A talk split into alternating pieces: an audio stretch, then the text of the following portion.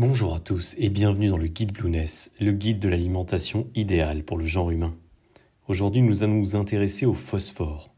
C'est le deuxième minéral le plus abondant dans l'organisme après le calcium. Il est indispensable à la plupart des réactions chimiques à l'intérieur de nos cellules. C'est le principal composant des os et des dents, en association avec le calcium. Voici l'essentiel à connaître sur ce sel minéral. Le phosphore est indispensable à la vie, au même titre que le sodium par exemple. Très abondant dans l'organisme, le phosphore représente environ 700 grammes du poids d'un adulte. Il se répartit essentiellement dans les tissus mous, les muscles et les os.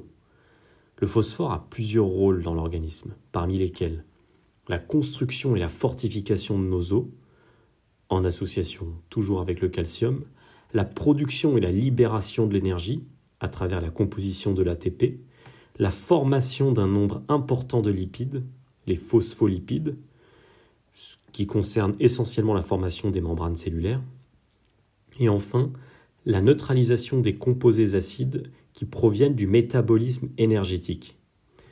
Le phosphore assure même l'équilibre acide-base de l'organisme.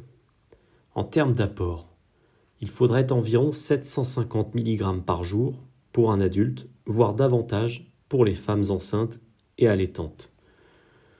Les meilleures sources alimentaires en phosphore sont principalement la viande et le poisson, mais on en trouve également dans les produits laitiers, les abats, les légumineuses, les volailles, les, les oléagineux, le chocolat, les œufs ou encore les germes de soja.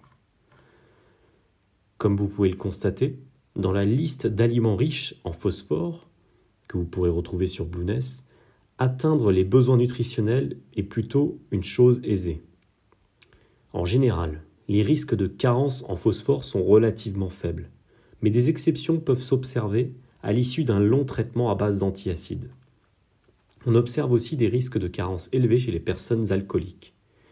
Le déficit en phosphore se traduit essentiellement par une faiblesse musculaire, des troubles osseux une perte d'appétit, des troubles de la coordination, à la marche ou une anémie. Tout comme la carence, le surdosage en phosphore est peu fréquent. Néanmoins, tout excès peut perturber le métabolisme du calcium et la minéralisation des os. Il convient donc de limiter l'apport en calcium quotidien à 2,5 g maximum, aliments et compléments éventuels inclus.